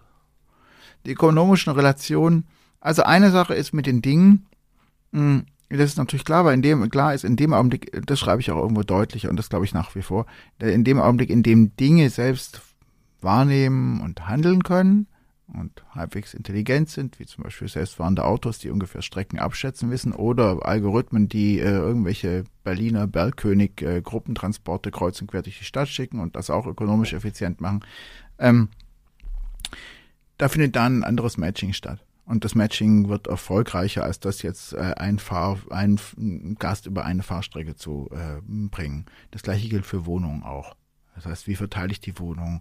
Äh, dann gibt's Airbnb, dann gibt's längerfristige Wohnungen, da muss, man eine politische Lösung finden. Jedenfalls ist klar, dass das die Dinge selber managen können. Das hat einen riesen, um, riesen Effekt. Es braucht kein Eigentum an den Dingen mehr. Das heißt, wir können eigentlich, wenn wir sagen, hier gibt's ein Grundstück, äh, und dann drücken wir auf den Button Haus, dann setzt sich ein Algorithmus für Haus in Bewegung, der parametrisch äh, entlang der Bauvorschriften da äh, der keine Ahnung, der örtlichen Verwaltung drei, vier Modelle vorschlägt, an denen man dann noch ein bisschen rumfahren kann. Kann auch ein Architekt machen, muss aber nicht. Das habe ich mir damals, als ich in Zürich unterrichtet war, mal zeigen lassen, wie das geht. Parametrisches Bauen. Äh, spannend, ne? Das hat mit dem alten Entwurf nichts mehr zu tun. Das kann das Haus im Grunde genommen auch selber machen, wenn es halbwegs schlau ist. Und es wird halbwegs schlau sein äh, dann ordert das das ganze Baumaterial, ordert ein paar Leute daher, die das Ganze aufbauen, gehört sich selbst. Aber hat dann doch wahrscheinlich erstmal Schulden bei sich selbst. Ja, klar, aber das kannst ja, das läuft, das läuft was heißt Schulden gibt's ja im Matching nicht mehr, ne? Es ja, hat den, es hat, es kann sozusagen diese Arbeit, die dazu da ist, allozieren äh, mit dem Versprechen, die später, zurückzu, äh, später zurückzugeben an die Gemeinschaft. Eigentum, vergiss es, brauchst du nicht mehr. Eigentum an Autos, an selbstfahrenden Autos, ja, wozu denn das? Braucht jeder ein selbstfahrendes Auto? Das ist das große Problem der deutschen Autoindustrie bei den selbstfahrenden Autos. Äh, ist nicht das, dass man da jetzt versucht und nicht äh, technisch dahinter kommt. Das Problem ist, wenn man selbstfahrende Autos hat, dann brauchen wir noch ein Fünftel davon maximal. Das heißt, du kannst dir die ganzen Autos sparen und das ist natürlich der Killer für die Autoindustrie. Nicht nur die Elektromotoren, die ein Zehntel Arbeit kosten, um zu bauen, sondern dann auch noch selbstfahrende Autos, die die Leute sich teilen können. Da, das ist das Todesurteil für drei von vier Autofirmen. Ja, das ist spannend. Hm? Ich habe noch mal, ähm, mir ist noch mal was eingefallen zu der Frage der äh, Ungleichheit. Ne? Mhm. Also äh, in so einem System, wie ich mir das jetzt gerade so vorstelle, in dem, sag ich mal, Netzwerkeffekte eine wesentliche Rolle spielt, äh, gelten dann wahrscheinlich auch eine ganze Menge der Gesetzmäßigkeiten, die wir von, Gesetz von Netzwerken heutzutage beobachten. Und eins davon ist, dass äh, Netzwerke tendieren, sofern sozusagen die Interaktion frei ist, also jeder mhm. mit jedem interagieren kann, dass wir sofort skalenfreie Netzwerke bekommen. Genau. Das heißt also im Endeffekt ein sehr, sehr ungleich verteilte Netzwerk. Also ja. wir haben dann so eine Power Law Distribution mhm. drin, äh, wo dann 80 Prozent äh, der Ressourcen sozusagen oder der 80 Prozent der Verbindungen an 10 Prozent äh, der Knoten gehen. Und, ähm, und, und glaubst du, dass wir dann mit solchen Ungleichheitsproblemen dann zu beschäftigen haben? Ziemlich sicher. Ja. Ganz, ganz, ganz klar. Und das würde ich auch sagen, ich bin, was Netzwerke anbelangt, bin ich auch klar dafür, die mathematischen, diese mathematischen Gesetzmäßigkeiten zu kennen äh, und auf die auch viel mehr, viel aufmerksamer zu sein, um da äh, dagegen zu steuern. Also was heißt, äh, wenn wir Cambridge Analytica schlagen wollen, müssen wir die gleiche Mathematik können, die die auch können. Und die setzen die ja ein. Und dann äh, da soziologisch hinterherzugehen und abzufragen, ja, wer hat denn jetzt, warum wohl die gewählt und so, äh, hilft uns da überhaupt nichts. Wir müssen es äh, nachrechnen, wir müssen die Daten öffnen, wir müssen, äh, äh müssen sie sozusagen mit ihren eigenen Waffen schlagen. Ja. Anders ist da nichts zu machen. Und insofern kann man da Netzwerke dazu tendieren, natürlicherweise, wenn die freie, nach freier Wahl laufen, Skalen, sich ins, skalenfreie Netzwerke zu werden, hat man es mit diesen Un Ungleichverteilungen zu tun, kann die aber auch adressieren, mhm. solange das offen gespielt wird. Ja, also das heißt, es müsste dann regulatorische, im Algorithmus eingebaute Mechanismen geben, die dann zu einer Umverteilung sozusagen äh, von, von Ressourcen Ressourcen wären ja in dem Fall dann eben eben nicht also das ist halt die Sache, ne? Also nur weil wir Geld abschaffen, heißt es ja nicht, dass wir sozusagen plötzlich ähm, alle unendlich viel Ressourcen haben, sondern wir werden dann halt einfach andere Modi finden, mit denen wir immer noch Knappheit irgendwie managen müssen. Vollkommen klar. Man kann auch mit so einem System genauso eine beschissene Verteilung hinkriegen, wie mit dem wir es jetzt haben. Ja, Überhaupt kein Problem. Das muss nur von den richtigen Leuten missbraucht werden und politisch intransparent sein. kein, kein Problem. Das lässt sich machen. Also ganz ehrlich, wenn wir so drüber reden, halte ich es sogar für sehr wahrscheinlich. Ich würde auch sagen, ja, leider ist es so, dass das natürlich die wahrscheinlichste Lösung ist. Ja, das ja. ist klar. Ja, wir streben darauf zu. Hm, also so ein, wir streben auf so ein Mittelding zwischen ähm, einem System, was Ungleichheit verschärft äh, und gleichzeitig politische Kontrolle auch verschärft und äh, von der Oberfläche wie so ein äh, füll dir alle deine Wünsche ein Datengefängnis daherkommt. Auf sowas streben wir zu. Das ist in der Mache. Hm. Und da stellt sich ganz klar die politische Frage, was können wir tun, um da äh, dagegen zu steuern. Und da gibt es eben Möglichkeiten. Das ist das, äh, kommen wir auf den Punkt zurück, den du am Anfang gesagt hast, dass es eben mit Widerstand nicht getan ist. Wir müssen eine positive Vision von der ganzen Sache entwickeln, sonst wissen wir nicht, wofür wir was anders, was überhaupt anders geht. Widerstand allein hilft uns da nicht weiter. Widerstand überlässt die Initiative immer den anderen. Okay, also das heißt mit anderen Worten, wir müssen ähm, wir müssen wissen, schneller sein. Oder? Nee, wir müssen nicht schneller sein. Wir müssen wissen, was wir anders wollen und das eventuell auch kollektiv konstruieren. Ja, ja, ja. Ähm, eine Sache, die du da politisch halt konkret auch aufschreibst, ist die Vergesellschaftung der Plattform. Mhm. Das finde ich sehr, sehr spannend. Also, ähm, weil natürlich Plattformen sind nach einer sehr populären Definition sind Matchmaker. Das sind die mhm. genau die Orte, an Klar. denen diese Matches äh, hergestellt werden. Das sind dort, wo verschiedene Akteure zusammenkommen und dann eben über den über die Plattform connected werden. Das heißt mit anderen Worten, äh, du wirst es aber nicht für eine Verstaat, also Gesellschaften heißt ja jedenfalls nicht unbedingt verstaatlichen, aber also vor allem, wir haben ja momentan dieses Mismatch im Endeffekt, dass Plattformen sind momentan ähm, die einzige wirklich funktionierende internationale oder transnationale Governance-Struktur, die wir haben. Mhm, mhm. und Staaten sind aber immer noch sozusagen in charge, offiziell zumindest. Und, und, und, beides ist nicht ideal, weil wir sozusagen, wenn wir jetzt alle, wie das momentan gefü befördert wird und, und gefordert wird von der SPD, aber auch von Evgeny Morozov und so, ähm, dass halt alles wieder zurück zum Staat und zur politischen Macht des Staates geht, ähm, dann haben wir, dann geben wir sozusagen die transnationale Governance-Struktur auf. Und andererseits, wenn wir die Plattformen ähm, gewähren lassen, dann haben wir halt äh, äh sozusagen ähm, intransparente private Akteure, die plötzlich Governance machen. Mhm, genau, das ist die Lage. Äh, genau. Also die, und die Lösung, äh, die, also was ich mir, hm, wenn, wie soll ich anfangen? Wenn ich jetzt entscheiden könnte ja, oder so? Nee, das, das ist nee, genau die, das ist ja, genau das Podcast. Wenn du jetzt entscheiden könntest. Wenn ja. ich jetzt entscheiden könnte, würde ich natürlich sagen, ähm, das eigentliche Geschäftsmodell der Plattform ist nicht darin, dass sie von uns Daten haben, das ist nicht der Punkt, sondern dass sie von allen Daten haben und die Daten miteinander abgleichen können. Das heißt, wenn die EU jetzt Gesetze macht, wo, wo wir unsere Daten wieder äh, Eigentum da dran haben, ändert das null. Die, die sind, die, diese Gesetze sind an Blödsinnigkeit kaum zu übertreffen. Hm? Ähm, weil das eigentliche Kapital, und da passt Zuckerberg in allen seinen Aussagen auch genau auf, dass das eigentliche Kapital nicht berührt wird, nämlich das Kapital, diese Daten mit allen anderen Daten vergleichen zu können. Das, wenn man mit aus Netzwerken Gewinn ziehen will, dann braucht man alle Daten. Nicht jeder einzelne seine Daten. Hilft gar nichts. Die Summe ist viel größer als die, die Summe des Ganzen. Das Ganze ist viel größer als die Summe der Teile. Und da kommt der Gewinn her. Ähm, das heißt, wenn wir das aufbrechen wollen, glaube ich, und das hat, hat mich ein Freund draufgebracht, der so ein Interoperabilitätsprojekt macht. Wenn wir es aufbrechen wollen, müssen wir am Grund des Datenmodells ansetzen und sagen, diese Geschichte, und zwar, was hat man mit anderen Technologien auch schon gemacht, mit dem Telefon. Natürlich können wir von der Telekom zu O2 telefonieren. Ja, klar, würde sich ja jeder wundern, wenn wir es nur können. Aber bei Facebook ist es so, wir können von Facebook nur Facebook-Freunde haben. Äh, was man braucht, ist es, die Profile aufzubrechen, das interoperabel zu machen, äh, den Netzwerkprovider von dem Diensteprovider zu trennen. Das heißt, Facebook nicht äh, in staatlichen Grenzen aufzusplitten, sondern horizontal aufzusplitten.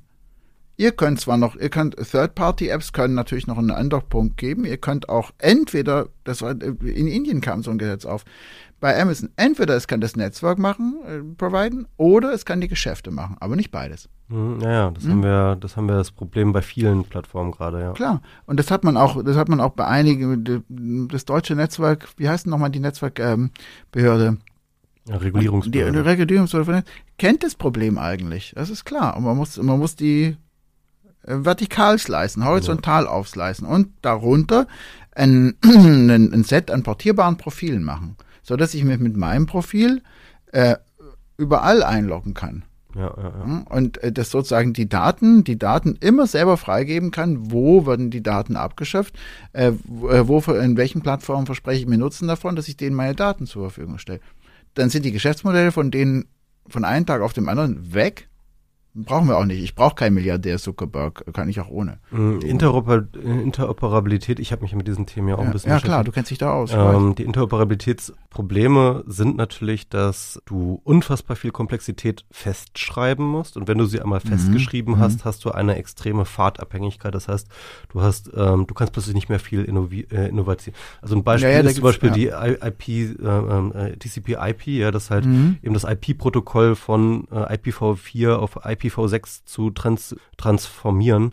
Äh, die Technologie steht seit ungefähr 30 Jahren da. Ja, und, geht, und wir ja. sind immer noch dabei. Ähm, zu, also wenn wir einmal ein Protokoll geschrieben haben, dann müssen wir Millionen Schalter, also müssen wir Millionen Menschen überzeugen, Millionen Schalter umzustellen, damit wir irgendwie mal ein Update kriegen für ein System. Naja, Protokolle sind inhärent wahnsinnig konservativ. ja, genau. Und ja. das ist, und das, das kaufen wir uns dann damit ein. Also das ist halt, ähm, das, da, da sehe ich die Probleme. Naja, wobei, sowas, wobei wir jetzt natürlich in, in dem Punkt sind, Facebook hat ja auch ein Protokoll intern ja. Dass wir nicht nur die konservativen Protokolle haben, sondern die auch noch privatisiert.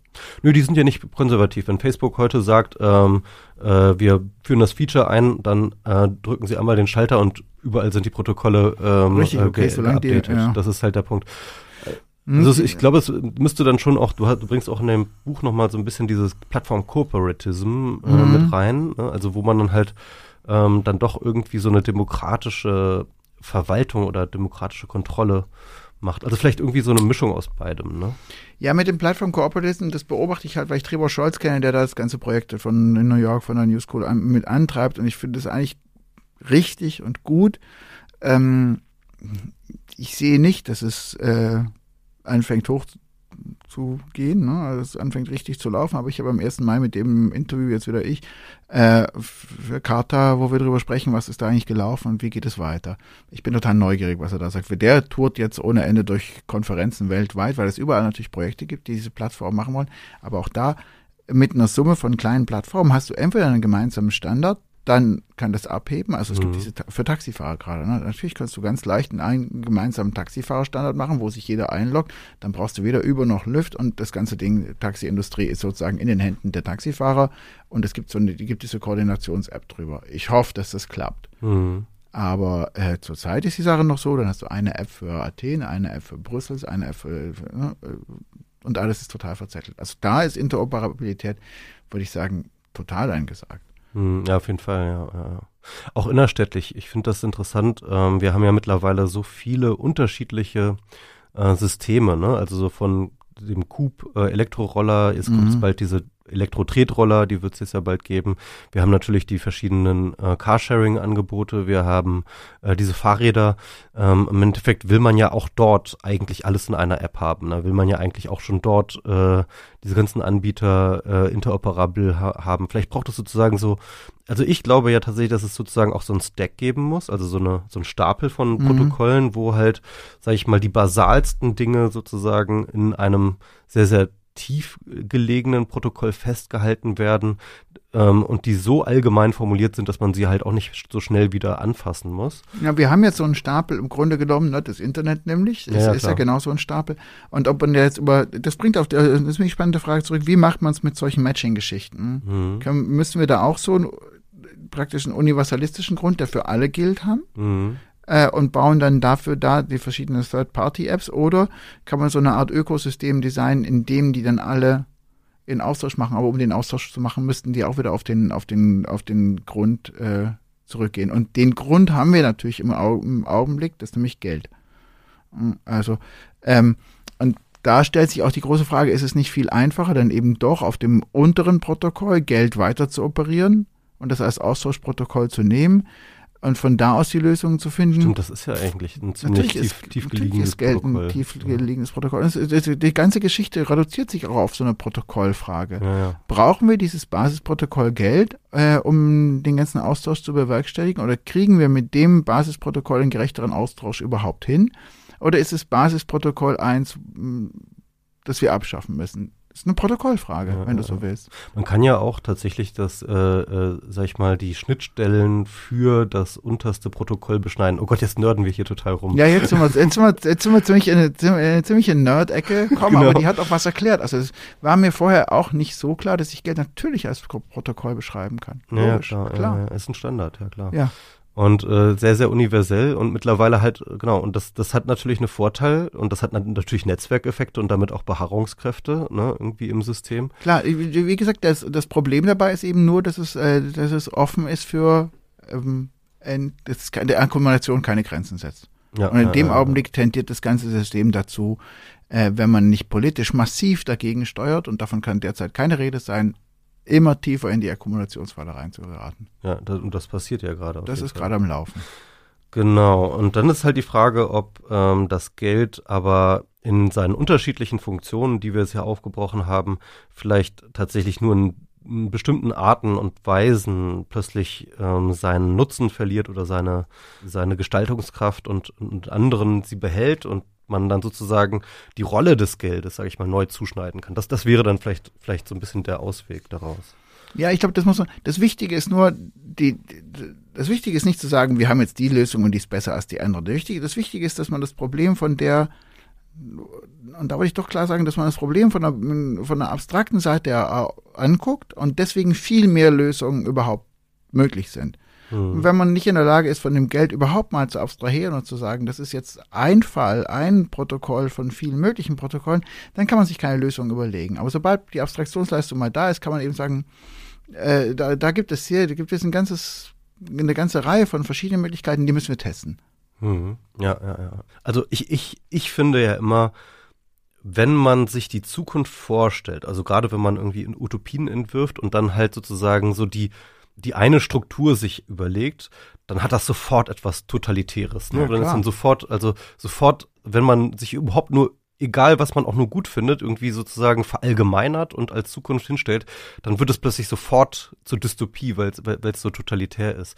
Und ähm, das, das mag ich halt so, dass du halt von vornherein sagst, dass es halt unterschiedliche parallel stattfindende Sachen gehen. Und deswegen finde ich auch diese Idee, die wir gerade hatten mit irgendwie Basisprotokoll und darauf können dann halt unterschiedliche andere Protokolle passieren. Und wenn man sich das dann weiterdenkt, dann äh, im, im, positiven Sinne, dann hätte man wahrscheinlich eine Vielzahl an unterschiedlichen Spielen in verschiedenen Kontexten, in die man reingerät, äh, so ungefähr so ein bisschen so, wie man halt die verschiedenen Apps auf seinem Telefon hat, ja. Ähm, die auch trotzdem auf ein, alle auf einem Protokoll laufen. Genau. Und, ja. Gut, das funktioniert mit dem Geld ja auch schon, dass wir sehr viele verschiedene Spiele haben. Wenn ich zu einer Kunstauktion gehe und irgendwas kaufe, ist es sehr anders, als wenn ich ein Bier kaufe.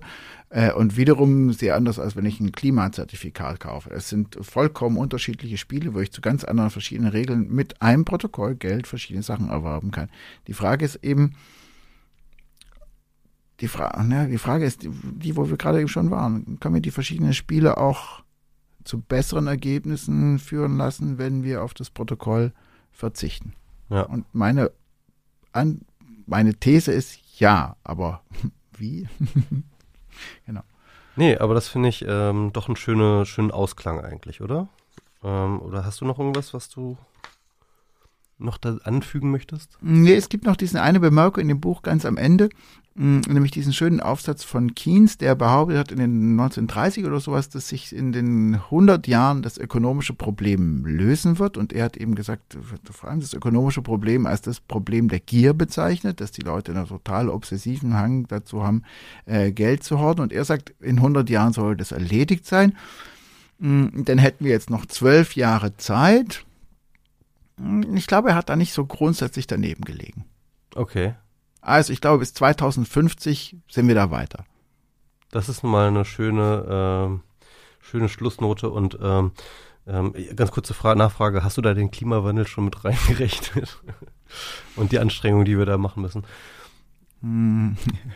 Ich selber habe da noch keinen Klimawandel mit reingerechnet, aber äh, sieht wohl doch so aus, als ob man das tun sollte. Ja, ja aber ich meine, äh, zumindest zwingt uns der Klimawandel sowieso, äh, Systemwechsel in einer radikalen, ähm, in einem, einem radikalen Maßstab zu vollziehen. Insofern äh, wird jede Form von Zukunftsvision wahrscheinlich wahrscheinlicher. Zwingen tut uns leider nicht. Äh, Kapitalismus kann äh, lebt hervorragend damit, die ganze Sache gegen die Wand zu fahren. Investitionsgelegenheiten noch und nöcher. Also mit, ähm, wenn du Hausinvestoren fragst, was sie davon halten, dass halbe Städte überflutet werden und man die neu bauen muss, besser geht's auch gar nicht. Also ich glaube, von im, im Rahmen des Kapitalismus mit seiner sozusagen institutionalisierten Verantwortungslosigkeit, deswegen heißen die Firmen ja GmbH mit beschränkter Haftung, weil sie nämlich alle Externalitäten ablegen können, ähm, brauchst du dir da keine Hoffnung machen, dass da irgendwas passiert. Weil es ist A, institutionalisiert klar, dass man dafür keine Haftung übernimmt. Und B ist es vollkommen klar, dass es für alle Vorteile bringt. Besser als ein Krieg. Von daher ähm, sehe ich da beim, bei dem Klimawandel, also das ist noch eine andere Aufgabe, aber die innerhalb des Kapitalismus zu lösen, da muss man schon eine große Gegenkraft installieren, um das hinzukriegen. Braucht man wahrscheinlich. Gut, das war jetzt auch ein bisschen off-topic, jetzt nochmal ja. mit dem Klimawandel zu sprechen. Ähm, aber Stefan, sag noch ganz kurz, äh, wie können wir dich im Internet erreichen? Deine www.stefanheidenreich ganz einfach mit F und H-E-I äh, .de äh, und die Mail. Twitter bist du auch, aber da bist du, schreibst du nicht Twi so Twitter bin ich gerade, ich bin Twitter faul, ich bin sowieso soziale Medien faul, aber ich bin ja grundsätzlich erreichbar auf H8NR8 bin ich auf Twitter und Mail ist auch ganz einfach mail at stefanheidenreich.de.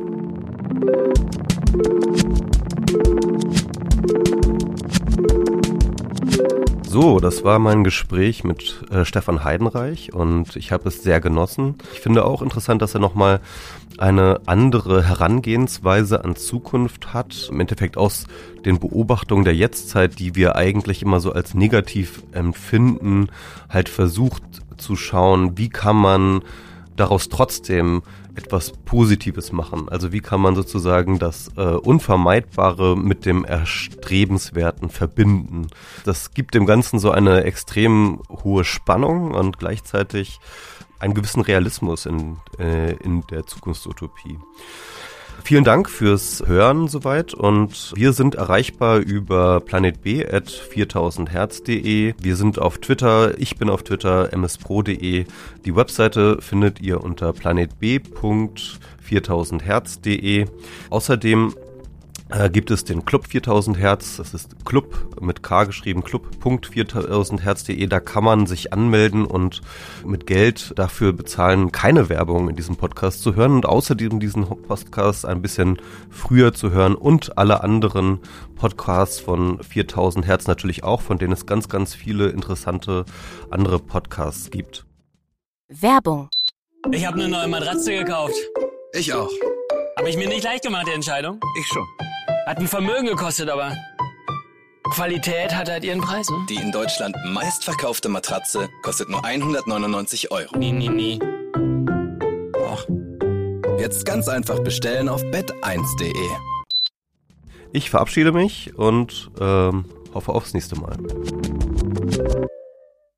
Eine Produktion von 4000 Hertz.